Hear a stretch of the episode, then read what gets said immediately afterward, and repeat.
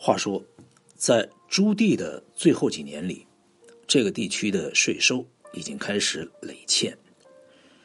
中国老百姓的欠税一般是有传染性的，很多纳税人看到邻居不付税，也跟着照办。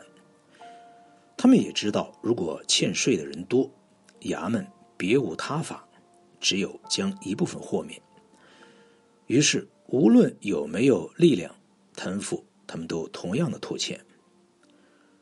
公元一四三零年，苏州府一府就欠税达八百万担，这是当地三年应该缴纳的数额。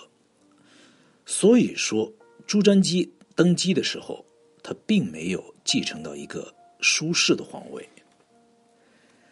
另一方面，安南的问题和长江三角洲欠税的问题同时到来，年轻的皇帝不得不采取果断的行动。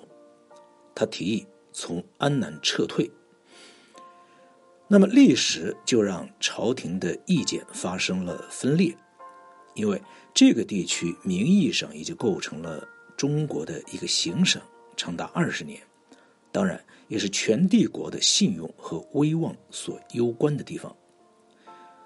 所以，朱瞻基不得不利用本人的权势去堵住主战派的嘴。当全部撤退付诸实施的时候，他也赦免了已经判死刑的司令官。对付长江三角洲的问题，他则任命周丹为当地的巡抚。那么这个人呢，他没有官僚习气，而勤于任事。此后，他任巡抚达二十年。远远超过朱瞻基的在位期间。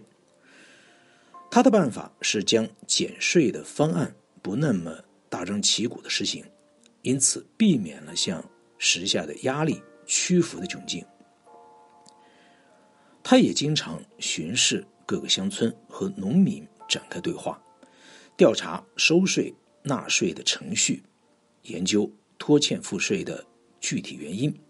同时，将这个过程当中各项缺漏填实，将零星的错误纠正。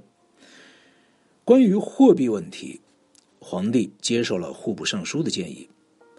这个人就是被祖父朱棣囚禁了三年的夏元吉。那么夏元吉呢，建议皇上新开辟一些商业税，所收全部用纸币，以缓和通货膨胀。朱瞻基并没有全部停止郑和的航行，但是减少了举行的次数。他在位十年之内只批准了一次。此外，他也延缓了无数的宫廷建筑的事业。